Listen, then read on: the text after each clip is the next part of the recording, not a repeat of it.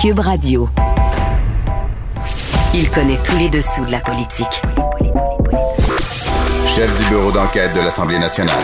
Antoine Robitaille. Là-haut sur la colline.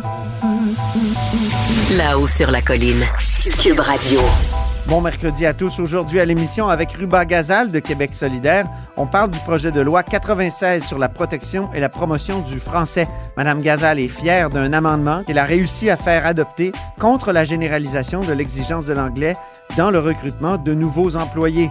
Mais elle explique pourquoi, selon elle, il n'est pas nécessaire d'appliquer la loi 101 au cégep. Mais d'abord, mais d'abord, c'est l'heure de notre rencontre quotidienne avec Rémi Nadeau. Réminado. Tout a été mauvais. Ça a été un spectacle désolant. C'était triste de voir ça. Antoine Robitaille. On sait bien, vous voulez faire du nationalisme. Mais non, on veut justement contrebalancer cette délocalisation-là politique. La rencontre.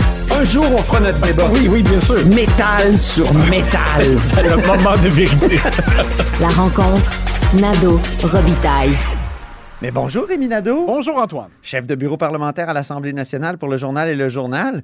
Paul Saint-Pierre Plamondon en a ras le pompon. Oui, Monsieur Saint-Pierre Plamondon, qui en a assez de voir François Legault se défiler concernant le déclenchement de l'élection partielle dans Marie-Victorin. C'est vrai que ça tarde, tu sais. Il nous avait dit après les fêtes. Puis là, on peut même plus souhaiter la bonne année depuis euh, le 26 janvier. On commence, on arrive à Pâques. Oui, et euh, M. Legault, c'est vrai, hier, dans les raisons euh, qu'il a lancées là, pour expliquer le fait que ça prenait du temps, il a parlé d'une comme une certaine réaction d'inquiétude des gens quand il y a du porte-à-porte parce qu'ils sont plus habitués là, que les gens frappent à la porte et même si les, les, les, euh, les, candidats ont leur masque, etc. Et Paul Saint-Pierre Plamondon avait raison de dire, moyen, c'est extrêmement faible comme euh, justification. Mais il a parce que raison. Il y a du porte-à-porte depuis euh, plusieurs jours. Ben On va écouter, oui. j'ai trouvé très euh, savoureuse sa réaction à Paul Saint-Pierre Plamondon. Il dit le plus sérieusement du monde, on ne peut pas déclencher Marie-Victorin parce qu'il y a des raisons de santé publique, mais surtout parce que les gens auraient encore peur du porte-à-porte. Mais c'est parce que la veille, son ministre de la Santé, Christian Dubé, est en, porte-à-porte dans Marie-Victorin? À, à- à quel point est-ce qu'on peut dire n'importe quoi et maintenir sa crédibilité? À quel point est-ce qu'on peut prendre les gens pour des valises à ce point-là? Et c'est vrai, euh, donc, euh, que euh, M. Legault a utilisé un argument là, qui, euh, qui est extrêmement douteux. Et moi, je pense... Dans ton langage vernaculaire, ça serait poche. Oui, c'est Hein, Rémi? et, et- et c'est que moi, j'ai constaté que dans son entourage, on plaide notamment que ce sera plus facile, par exemple, d'organiser un 5 à 7 militant dans Marie-Victorin pour la campagne quand il n'y aura plus de, de consignes sanitaires, par exemple, de limites pour la capacité des restaurants, des bars, des choses comme ça. Et ça, ça tient un peu plus la route que, Mm-hmm. Ouais. que ce que M. Legault a dit. Ça saute quand, cette limite-là, déjà? Le 14, euh, le 14 Ah, tu sais tout le 14, ben ex- oui. Effectivement. Donc, je pense qu'effectivement, on va voir un déclenchement qui va faire en sorte qu'il y aura campagne peu de temps après la levée de ces mesures-là. Et c'est l'heure de l'analyse sportive de la période de questions.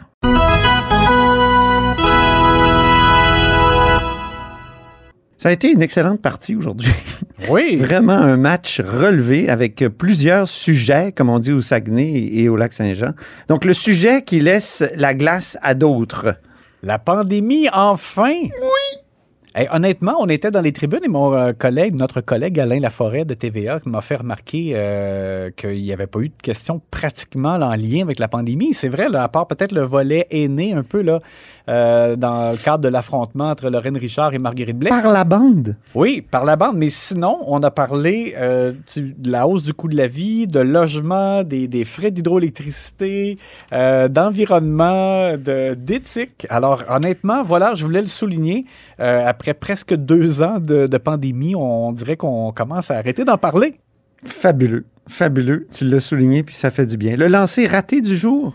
Je veux juste souligner encore une fois Dominique Anglade, en début de période de questions, qui revient sur la hausse du coût de la vie, l'inflation, euh, demande que l'on aide les Québécois. Et j'ai trouvé que c'était malheureusement un peu raté pour elle, comme c'était le cas hier, parce que François Legault a vraiment la réponse facile, c'est-à-dire que la CAQ a déjà, depuis son élection, euh, présenté plusieurs mesures adopté des mesures qui ont donné de l'argent aux Québécois. Alors, il a beau jeu de dire, nous, on est crédible, on avait dit qu'on allait le faire, on l'a fait et on dit qu'on va continuer de le faire. Et le 22 mars, on va remettre de l'argent euh, dans le portefeuille des Québécois. Donc, c'est comme un coup d'épée dans l'eau, euh, lancé Un, pour 2020. un lancé dans la baie vitrée. Ouais, c'est ça.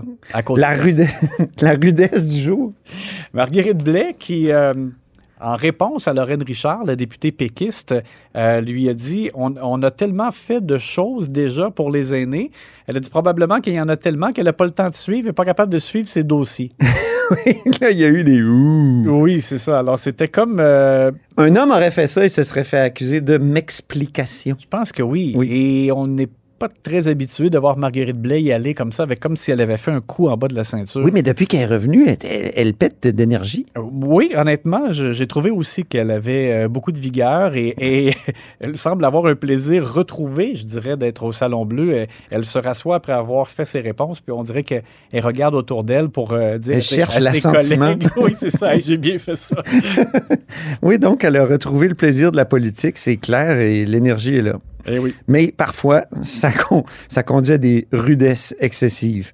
L'effort louable du jour. Oui, je dirais ex aequo, Gabriel Nadeau-Dubois qui euh, tente de ramener à l'avant-plan l'enjeu de l'environnement parce que c'est un élément très important pour Québec solidaire et ça devait être un enjeu, et je pense encore que ça doit être un enjeu aussi euh, central euh, lors de la prochaine campagne, sauf que, étant donné euh, on venait d'en parler, la, les- la hausse euh, d'épicerie, du, du coût de l'essence, euh, des logements, etc. Euh, ça- là, ça prend beaucoup de place et François Legault a parlé de ses priorités pour le budget, euh, notamment le, le fait de donner de l'argent aux Québécois et GND, donc, qui l'a fait en point de presse avant la période de questions. Il a posé des questions là-dessus pour dire, là, il faut absolument que François Legault ramène l'environnement dans les priorités. Il faut que ce soit une Ben oui. priorité. Il a même dit que c'était le budget de la dernière chance pour Ben la au la dernière climatique. chance. Alors, je comprends, mais honnêtement, on, on voyait qu'aujourd'hui, ça, ça collait un peu moins. Surtout que François Legault a la réponse un peu facile là aussi de dire euh, Québec solidaire veut qu'on baisse de 55% les gaz à effet de serre euh, par rapport à, à l'année cible. Ben 55% ça veut dire quoi? On enlève les autos des routes, exactement. Et ça, le Québec solidaire n'a pas encore répondu à cette, cette question-là. Je me demande quand est-ce qu'ils vont répondre parce que c'est c'est clé, là. Il faut savoir si on, on- on veut baisser les gaz à effet de serre, où est-ce qu'on coupe? Oui, si j'étais eux, j'attendrais pas trop euh, euh, pour présenter leur plan parce que sans quoi, comme tu dis, euh, François Legault va toujours avoir cette réponse facile. Et l'autre l'autre effort louable du jour, c'est Pascal Bérubé qui tente qui tentait de, créer, je dirais comme un suspense là, sur l'amendement que le PQ a présenté à l'étude du projet de loi sur la réforme de la loi 101 pour que la loi 101 s'applique au cégep, mais on savait déjà, le gouvernement avait envoyé le signal qui n'irait pas là.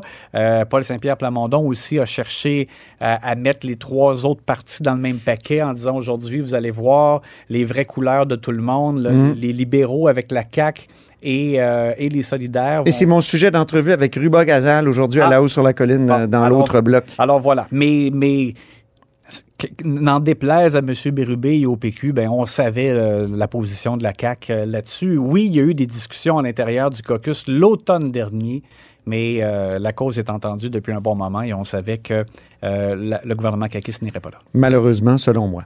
La contre-attaque du jour, Rémi?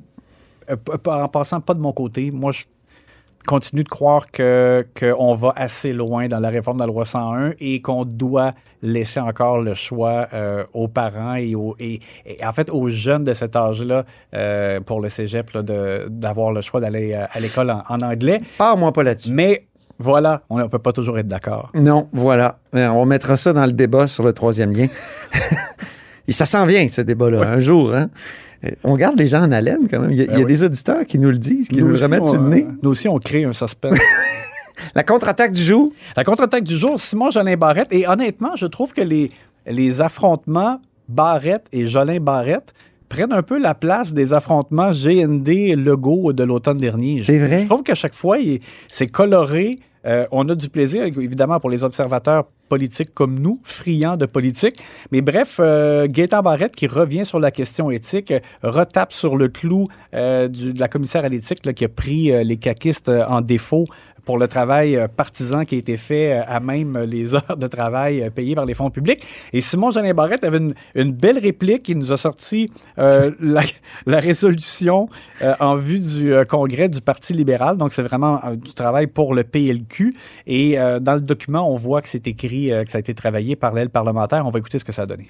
Mais quelque chose d'intéressant, Monsieur le Président. Est-ce que le député de la Pinière peut m'expliquer comment ça se fait que dans le cahier de résolution du Parti libéral du Québec, on voit très bien que ça a été préparé par l'aile parlementaire de la recherche du Parti libéral, résolution cadre, version des employés ici de l'Assemblée nationale du service de recherche du Parti libéral du Québec. Ça veut dire que les employés du Parti libéral ici à l'Assemblée de circonscription font du travail partisan. Qu'est-ce que vous avez à dire là-dessus? C'était bien envoyé. Oui. Et dans les banquettes libérales, je pense que c'est Carlos Letao qui a dit ça n'a rien à voir. Ouais, ouais. Et- Carlos Letao était vraiment euh, un joueur en furie aujourd'hui. Oui, et, et donc ça fait, euh, ça fait sourire euh, du côté des banquettes de la CAQ. Alors, As-tu remarqué à quel point. Gaëtan Barrette aime poser ses questions ces temps-ci? Ah oui, Il oui. jubile. Oui. Oui, il adore euh, son dossier éthique. Il a vraiment retrouvé euh, le plaisir. On parlait de Marguerite Blais tantôt, mais Oui. dans son cas, c'est un peu ça aussi. Il a été comme tassé euh, lors de la session précédente et je pense que maintenant, il savoure vraiment euh, les derniers mois, peut-être. que- ben, en fait, c'est pas peut-être, Oui, c'est ça. ça. Il se représente pas alors. Exactement. Ces, de- ces derniers mois de, de politique active. Oh, la motion du jour. C'est intéressant, ça. Oui, alors l'Assemblée nationale qui a adopté une résolution qui, qui se voulait un souhait d'une résolution pacifique euh, basée sur la négociation et le respect du droit international, donc en Ukraine. Et euh, il y a eu donc deux minutes d'allocution par parti. Euh, donc Andrés Fontesilla qui a parlé en premier et également Nadine Giraud, Paul Robitaille qui s'est exprimé et le Parti québécois. Et je note donc euh, de- le- un beau passage, Paul Robitaille, qui a été journaliste, et elle, elle a raconté qu'en 91, donc elle était journaliste, et elle a couvert Ben le référendum lors duquel l'Ukraine, ben, les Ukrainiens ont voté pour leur indépendance. Alors, elle, elle- elle décrivait le fait qu'elle avait vécu à ce moment-là comme un beau moment de liberté. Euh, T'es même ému? Oui, exactement, de se rappeler ce moment-là de, de sa carrière et d'avoir été euh, aux premières loges là, pour euh, euh, partager, je dirais, un peu ce moment-là de, de liberté. Je l'ai taquiné quand elle est sortie de la chambre. J'ai dit, serais-tu ému comme ça par un autre référendum? plus proche. oui, pour l'indépendance et euh, donc aussi pour protéger une langue, parce qu'elle a parlé de la langue ukrainienne. Oui, c'est vrai, tu as raison. Oui. Elle, elle- elle disait que des, des poètes donc n'avaient pas eu la Ben chance oui. avant ça de même d'exprimer leur poésie dans leur, dans leur propre langue c'est ça. euh, ukrainienne. Non, c'est un beau témoignage. Oui, exact. Et donc, elle, elle a aussi relevé le, le- le caractère euh, paranoïaque Oui, de bon. Vladimir Poutine. On a trouvé ça bon, donc on va entendre cet extrait. Puis après ça, j'ai collé un petit extrait de Andrés Fontesilla, Oui. lui qui a fait un- vraiment un discours strictement pacifiste Oui. et peut-être trop. Et je vois un, un président russe, Monsieur le Président, on l'a entendu hier euh, aux nouvelles, paranoïaque, carrément, qui, euh, qui nous dit que finalement l'Ukraine, c'était une création de l'Union soviétique, puis que c'est un pays qui n'existe pas. Donc on, on est mal parti, disons. Le Canada ne doit pas aller jouer à la guerre. Ce que nous voulons, c'est la paix. Le Canada, le Québec, doit être un acteur de la paix et non pas eh, jeter de l'huile sur le feu, s'élancer dans une surenchère militariste. Ouais. Il y a des pacifistes dans l'entre-deux-guerres qui ont finalement regretté leur pacifisme absolu euh, face à la montée d'Hitler. Est-ce que Poutine et Hitler, je ne sais pas, mais c'est quand même une volonté impérialiste de, de, de carrément annexer des territoires, puis appuyée par la Chine qui, elle aussi, annexe des territoires euh, ou veut annexer Hong Ouais. Kong et Taïwan. Donc, euh, est-ce que c'est strictement la paix qu'on veut? En tout cas, je me pose la question. Oui, ben tu as raison, parce que moi aussi, je l'ai je l'ai remarqué. Nadine Giraud, elle a parlé de, de, de prendre tous les, les moyens pour éviter la guerre. Mais ceci étant, euh, s'il le faut, moi aussi, je suis, j'ai toujours trouvé que ne pas intervenir euh, à certains moments, c'est pratiquement comme cautionner une violation des droits euh, de peuple. Et puis ça, on, on peut pas. euh, Là, il y a une violation qui est claire du droit international, là, c'est clair. Il vient d'annexer deux territoires. Mhm. Alors, euh, je te dirais que moi, comme observateur, je, je regarde ça, mais si, euh, dépendamment de la suite des choses, une intervention euh, militaire canadienne, moi, je ne serais pas contre. En tout cas, la question doit se poser. Merci beaucoup, Rémi Nadeau. À demain. On se reparle demain.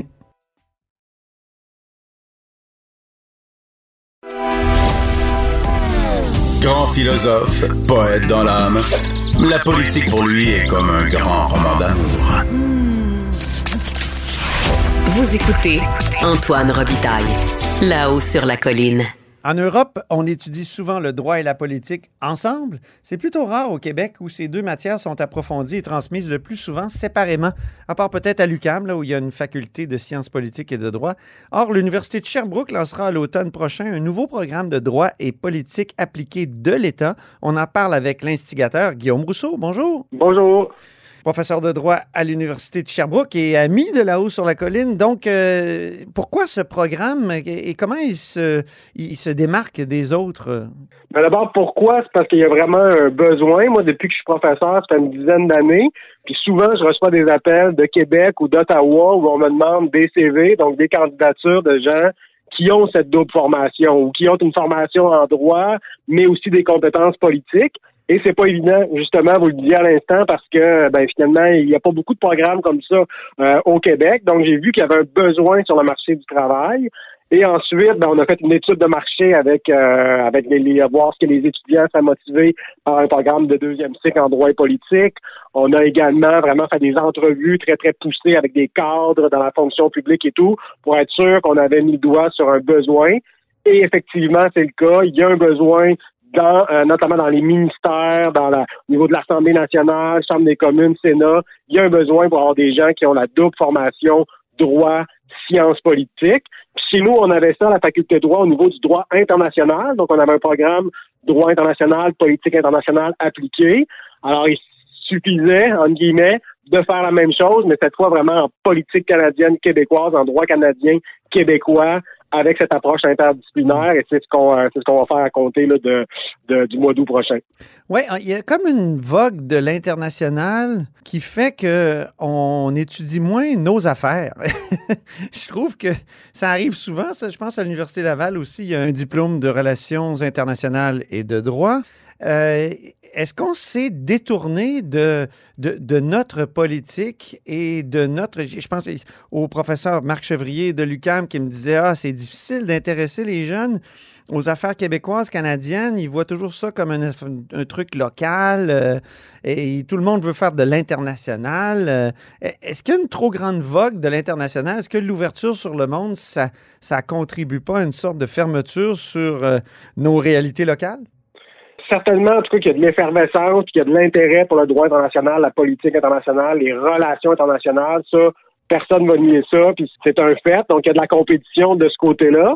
Maintenant, le phénomène que vous décrivez est peut-être plus prégnant en Sciences Po qu'en droit. Mm. Parce qu'en droit, ça reste une discipline nationale. Évidemment, il y a du droit international, mais il faut être membre d'un barreau. Donc, c'est même national au sens québécois non pas au sens pan-canadien parce que il faut être membre du barreau d'une province ou au Québec, du Québec. Alors, il y a un côté qui fait que le droit, ça, le droit québécois, le droit national garde sa pertinence, même s'il y a une vogue en faveur du droit international. Alors, nous, on mise un petit peu là-dessus en disant, on va vous former en droit euh, québécois-canadien, en politique canadienne-québécoise, et à partir de là, vous pouvez avoir accès à des postes intéressants dans les municipalités, mais aussi au Parlement Québec, au Parlement Ottawa. Euh, si ça se trouve dans la fonction publique euh, partout au Canada, il peut y avoir des, des postes pour les, les, francophones ou du moins les gens bilingues. Fait qu'on est, on est dans ce degré d'ouverture-là, mais c'est sûr que l'international, c'est toute une, toute une compétition. Là. Oui, puis euh, l'international nous amène souvent dans l'américanisation. Je lisais mon ami Paul Journet dans la presse ce matin qui citait le mari de Tamara Lynch, euh, une des organisatrices du convoi de protestataires à Ottawa. Et ce mari en question disait à la Cour de l'Ontario, je croyais que c'était une manifestation pacifique et en m'appuyant sur le premier amendement, je pensais que cela faisait partie de nos droits. Euh, il n'était pas dans le bon pays, là. Il n'y a pas une, une, inculture politique que vient combler l'espèce de, je dirais, de, de, de, de, culture du numérique qui est, qui, qui est américaine? Effectivement. Donc ça, c'est un, une, une vraie question. Puis là, quand tu parlais du premier amendement, on présume que c'est le premier amendement du Bill of Rights américain. Oui, c'est ça. Effectivement, avec le numérique, les séries américaines, je pense qu'il y a un certain nombre de personnes qui sont qui peuvent être confuses dans, dans, dans, dans ce contexte-là. Donc, d'où l'importance de, de parler du droit québécois, canadien, qui est celui qui est plus pertinent au, au Québec. Bon, c'est sûr que je vous dirais que c'est c'est des choses qui vont être clarifiées dès le bac. Alors, nous autres, dans notre programme de cycle supérieur, on, on considère que ça, c'est déjà réglé. En même temps, ce qui peut être intéressant au niveau des cycles supérieurs, c'est que là, on peut faire du droit comparé. Donc, il ne s'agit pas de dire qu'il faut pas s'intéresser au droit américain. Il s'agit de dire qu'il faut faire la différence entre droit américain, droit canadien, droit québécois. Il faut connaître notre droit.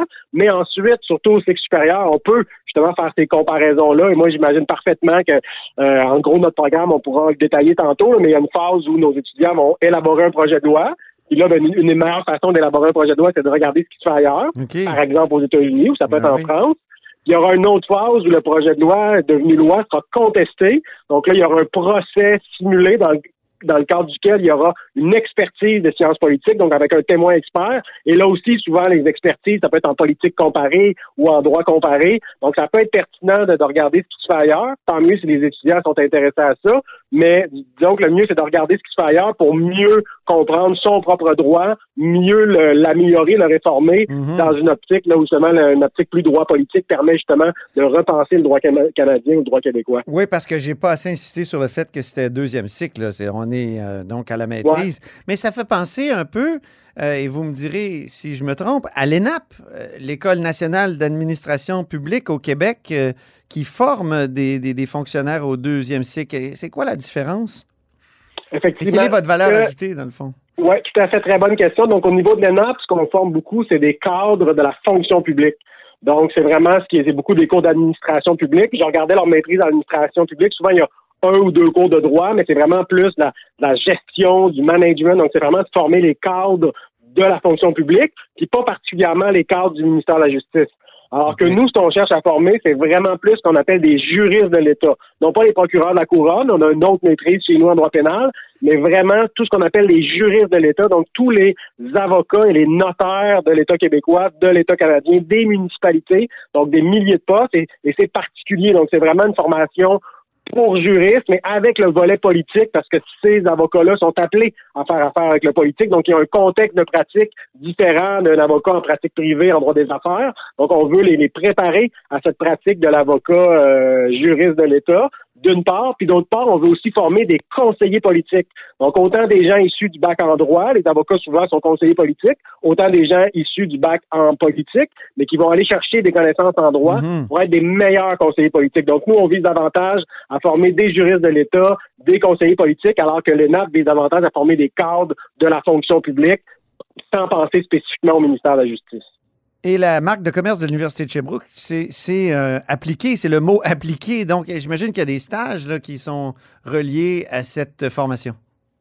Oui, effectivement. Donc, il y a deux volets euh, qui font que c'est proche de la pratique. Donc, le volet dans le cadre duquel on va non seulement avoir des cours plus théoriques sur comment rédiger une loi, mais ensuite la simulation d'élaboration de projet de loi, la simulation parlementaire d'adoption d'une loi, et ensuite, même chose, des cours un peu plus théoriques, mais rapidement, procès simulé. Donc, dans le cadre du DESS, donc du diplôme de deuxième cycle comme tel, il y a beaucoup de, de pratiques. Et ensuite, les diplômés de notre DESS auront accès à un micro-programme stage, donc à un stage rémunéré. Et ça va être essentiellement des stages dans des milieux de travail où on est confronté au droit et à la politique. Donc, on peut ima- imaginer des, des, des stages dans, dans des ministères comme, comme fonctionnaire, mais proche du politique. On peut imaginer des postes euh, à l'Assemblée nationale, à la Chambre des communes. Et je vous dirais même qu'il y a un volet du programme qui va être un peu communication politique. C'est-à-dire qu'on souhaite que les, les gens qui vont euh, simuler le dépôt d'un projet de loi, ben, ils font pas juste le déposer en chambre, ils donnent une conférence de presse aussi. Puis l'avocat qui fait sa plaidoirie au procès simulé, quand c'est un procès politique, on va plaider sa cause, puis après ça, on va dans le corridor au palais de justice pour donner des entrevues aux journalistes. Donc, on va reproduire ça dans nos simulations, ce qui fait qu'au niveau des stages, euh, de notre micro-programme stage, on va peut-être rechercher aussi des stages auprès de journalistes politiques, de journalistes euh, qui suivent l'actualité parlementaire. Donc, ça se peut qu'on qu'on vous revienne là, pour, euh, pour vous envoyer nos stagiaires. OK. On va les accueillir avec plaisir. Euh, merci beaucoup, Guillaume Rousseau. Merci à vous. Au revoir. Professeur de droit à l'Université de Sherbrooke et ancien conseiller politique euh, lui-même.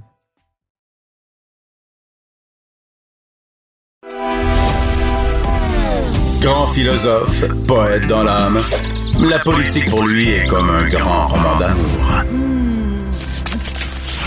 Vous écoutez Antoine Robitaille là-haut sur la colline. Les parlementaires débattent actuellement du détail du projet de loi 96, là, article par article. C'est la loi qui renforce et actualise la loi 101, la charte de la langue française. On en discute avec Ruba Gazal. Bonjour. Bonjour, M. Robitaille. Ruba Gazal, c'est la députée de Mercier de Québec euh, solidaire. Donc, euh, la semaine passée, vous étiez toute fière de dire que vous aviez fait un gain euh, en débat sur le projet de loi 96. Exposez-le nous, s'il vous plaît. Oui, euh, en fait, ce que j'ai euh, proposé comme, amendement à un des articles du projet de loi 96, c'est que dorénavant, il ne sera plus permis aux employeurs d'exiger le bilinguisme quand ils font des embauches, sauf euh, s'ils l'exigent, c'est par exemple c'est nécessaire que l'employé qui embauche soit bilingue, il faut que ça soit justifié par écrit dans l'offre euh, d'emploi. Euh, donc, qui n'est pas le cas en ce moment. Et moi, j'ai proposé, j'ai déposé cet amendement-là et ça a été accepté euh, par, euh, par le ministre Simon Jolin Barrette d'écrire là, pourquoi est-ce que vous demandez le bilinguisme qui est demandé de façon si systématique, pour quelles raisons.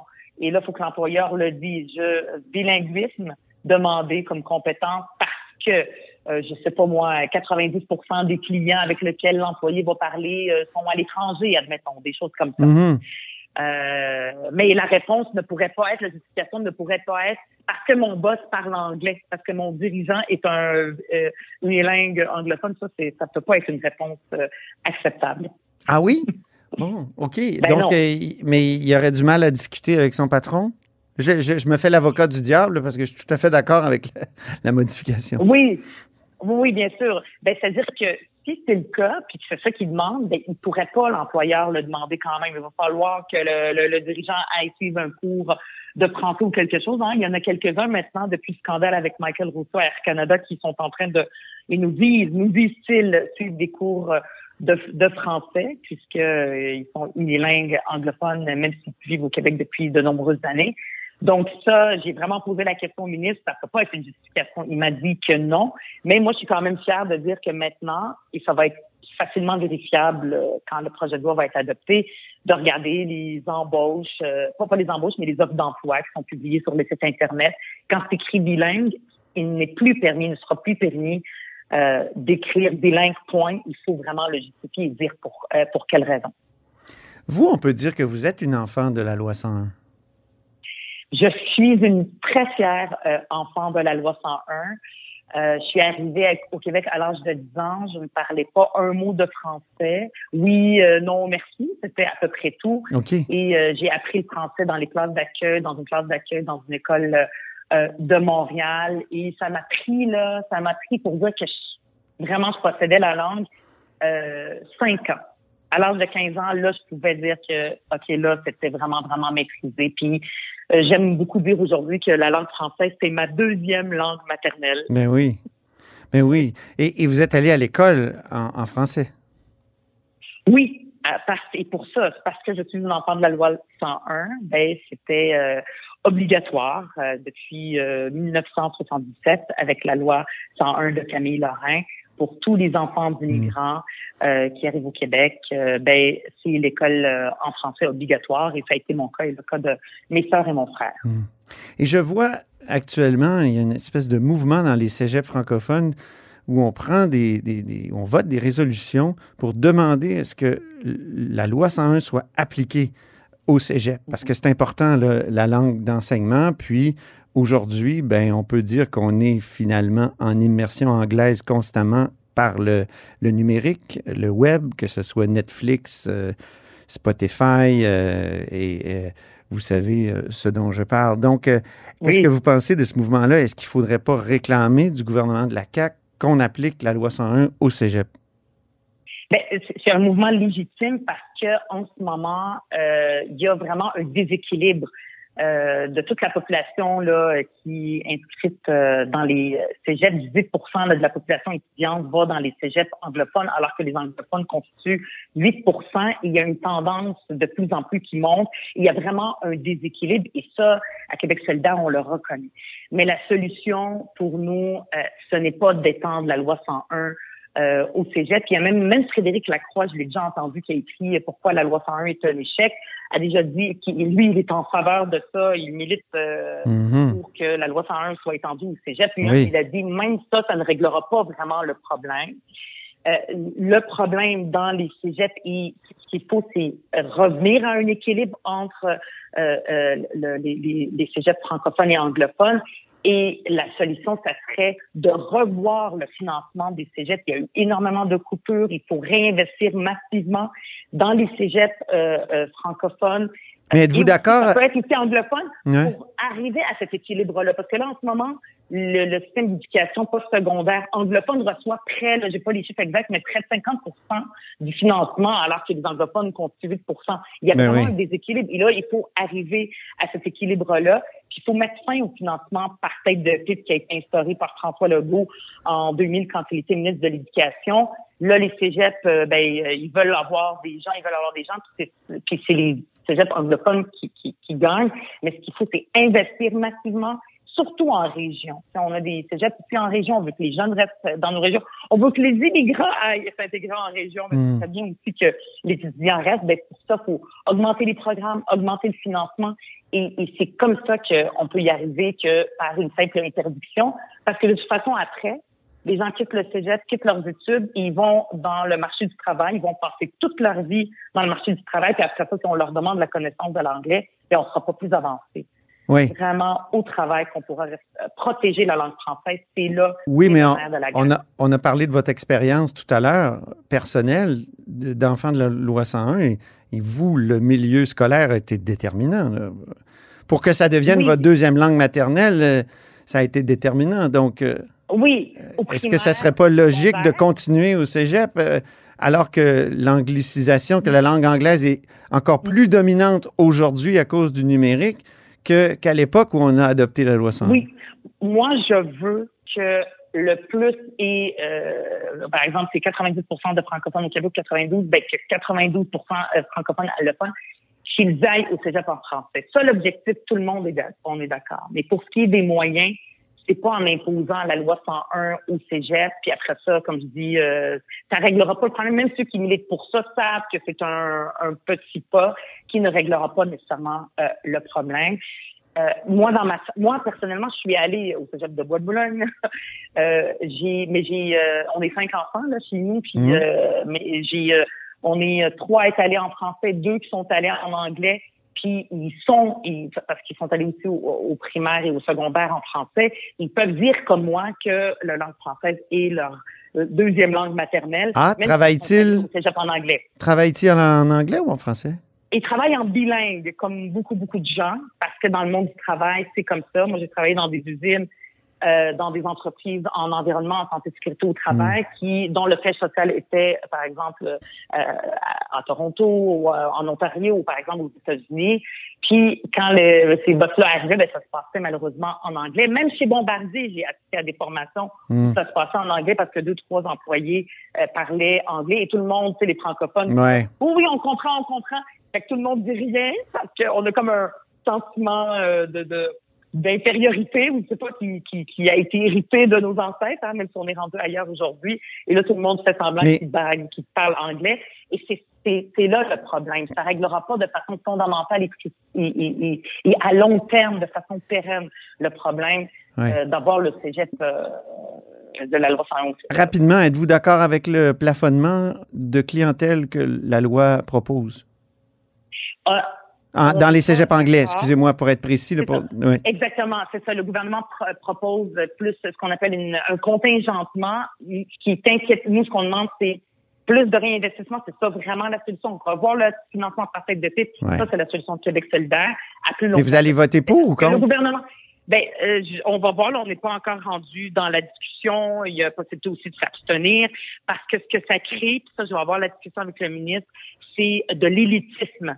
Euh, on va contingenter les cégeps anglophones et on va prendre la crème de la crème, ceux qui sont les meilleurs, Hmm. ceux qui n'arrivent pas de passer, euh, et c'est, déjà le cas de plus en plus dans le cégep anglophone, ben les autres euh, vont aller aux francophones. C'est pas vraiment une bonne solution Ouais. à long terme de créer cet effet d'élitisme dans les cégeps anglophones. Donc, vous allez voter contre? Ben, je, je vais voir. Peut-être que je vais m'abstenir ou peut-être je- on va voir de la, de la discussion. Euh, ça serait plus contre là, ou abstention en fonction de la discussion parce que j'ai beaucoup de questions au ministre, mais ça serait pas notre solution. Vous êtes- que ça crée. Finalement, à Québec solidaire, vous êtes pas mal mou là, sur le, le, le, le- le cégep. Puis, euh, la- tu sais, vous, vous insistez sur le travail, le travail, le travail, mais Ben, votre, là, votre propre euh, histoire de vie nous démontre que c'est l'école l'importance. Ben, ben, mon histoire de vie, oui, à l'école primaire, secondaire. Gérald Godin, il l'a dit. euh, les gens, ils passent, euh, la, ils passent un peu de temps dans leur vie à l'école, mais la grande majeure partie de leur vie, ils la passent À- au travail. René Lévesque disait que c'est pas normal quand on rentre dans une entreprise, Ouais. on monte les escaliers et les Mais ça, c'est les années ça se passe en anglais, 70. C'est comme ça. C'est les Non, années en 70, c'est 2022, pas. Il n'y avait pas d'Internet, c'est- là, puis de, de Netflix. euh, C'est une Oui, autre époque. C'est vrai. C'est une autre C'est époque. vrai, mais ça, il y a d'autres solutions aussi euh, en culture. D'ailleurs, je me demande où est la ministre de la Culture quand on parle de langue. Moi aussi. Aussi parler de la culture. et où est la ministre de la Culture pour aussi protéger la langue française? Elle Les- a un rôle à jouer. Elle n'est pas très présente. Elle laisse toute la place à Simon Jolin Barrette. Il y a un sujet délicat euh, qu'il faut aborder, c'est les Autochtones. D'après ce que je comprends, là, euh, euh, vous avez voté, puis le Parti québécois aussi, puis le Parti libéral, pour l'accès euh, de tous les Autochtones à l'école anglaise. Euh, Et là, ça me fait penser. Moi, je trouve que, bon, c'est triste parce que c'est comme si la langue la plus dominante, c'est l'anglais. La plus coloniale actuellement, là, c'est l'anglais. Et, et euh, vous, je vous ai entendu dire, puis j'ai entendu euh, Manon Massé le dire, que le français est une langue coloniale. Moi, j'avoue que ça me... On n'est pas en France ici, on n'est pas en Afrique euh, francophone. Ça me, ça me heurte. Et j'ai écouté son Excellence, la très honorable Mary Simon, la gouverneure générale, qui, a- qui était pleine de reproches à l'égard du Québec, comme Inuit pouvait pas, elle n'a pas pu apprendre le français. Et, est-ce qu'on n'est pas en train de préparer des Mary Simon pour, pour l'avenir? Écoutez, il y a une question historique pour les langues autochtones. C'est très peu de personnes, puis comme vous l'avez dit, les partis d'opposition ont voté pour. C'est très, très, très peu de personnes. C'est pas pour protéger la langue française, là. Faut pas regarder du côté des autochtones. La- C'est pas la langue en elle-même française qui est coloniale ou tout ça. C'est que on leur a imposé des langues. Il y a des faits historiques. Ils ont assez souffert, même. Oui, mais ils vont apprendre Les l'anglais. autochtones ne sont pas protégées. Ils vont apprendre l'anglais. C'est déjà le cas. C'est la langue. Écoutez, c'est beaucoup plus compliqué. Ils sont tellement peu nombreux. On va pas encore. Tu sais, dans le fond, ça c'est pas une proposition de Québec solidaire ni de Manon Mancé. C'est dans le mémoire de l'APU, euh, l'APN, voyons, l'APNQL qui l'a déposé, qui a dit pourquoi, pour quelles raisons. Il y a des raisons historiques, coloniales. On va pas en rajouter aujourd'hui. C'est pas parce que les Autochtones parlent anglais que euh, le français va être menacé au Québec. C'est une situation exceptionnelle. Il faut aussi Non, mais on peut se donner l'occasion d'avoir des passeurs, des gens, des, des passeurs. Mais Je pense à. Roméo Saganache qui a étudié en droit en, en- en français, qui peut euh, justement être un passeur entre les cris et les, et les francophones. Euh, je pense aussi, oui, du- je ne sais pas, ça, ça m'attristerait quand même que, que, que, que tous les Autochtones euh, de- deviennent des anglophones aussi. Est-ce qu'il n'y a pas un problème? Ben, tout ça, tout ça, ben, il y a aussi, là, je vous parlais de, de la langue anglaise pour les quelques exceptions de ceux qui le veulent, c'est eux qui le veulent. Il y a aussi leur propre langue. On a fait une proposition pour les langues autochtones. Malheureusement, le ministre nous a dit que c'est pas dans la loi, euh, le projet de loi 96 qu'on va discuter de cette question-là. Et là, on attend des réponses et des actions de la part de, la, de Yann Lafrenière. Mais vous avez raison qu'il faut qu'il y ait des passeurs et ce qu'on- qui a été déposé par euh, Manon Massé dans le cadre du, du projet de loi 96 ne va pas ne va pas empêcher des situations des gens comme Roméo Ganache, des passeurs. Ça, ça va continuer à exister. Il faut que ça existe de plus en plus. Et même nous, on pourrait euh, décider d'apprendre des langues autochtones de plus en plus. Ben oui. Si les étudiants veulent l'avoir. il faut qu'il y ait ces, ce mélange. Il faut, mais ce qui est important, c'est de les entendre, de les écouter. On leur a assez imposé toutes sortes de langues, l'anglais, le français. Qu'est-ce qu'ils veulent Ils sont tellement peu nombreux et, il faut, il faut l'écouter dans un geste de réconciliation. Et pour ce qui est de protéger la langue française, il y a bien, bien d'autres mesures. C'est pas terminé. On continue à l'étudier article par article. Et j'ai plein d'autres euh, amendements à proposer, notamment pour la langue des TDG dans les entreprises, pour la langue du travail Mm. euh, et, et d'autres, d'autres aussi. Bien. Merci beaucoup. Au plaisir d'en discuter, Ruba. Merci, merci beaucoup, Antoine. Ruba Gazal est député de Mercier de Québec solidaire. Et c'est tout pour La Haut sur la Colline en ce mercredi. Merci beaucoup d'avoir été des nôtres. N'hésitez surtout pas à diffuser vos segments préférés sur vos réseaux. Ça, c'est la fonction partage. Et je vous dis à demain. Cube Radio.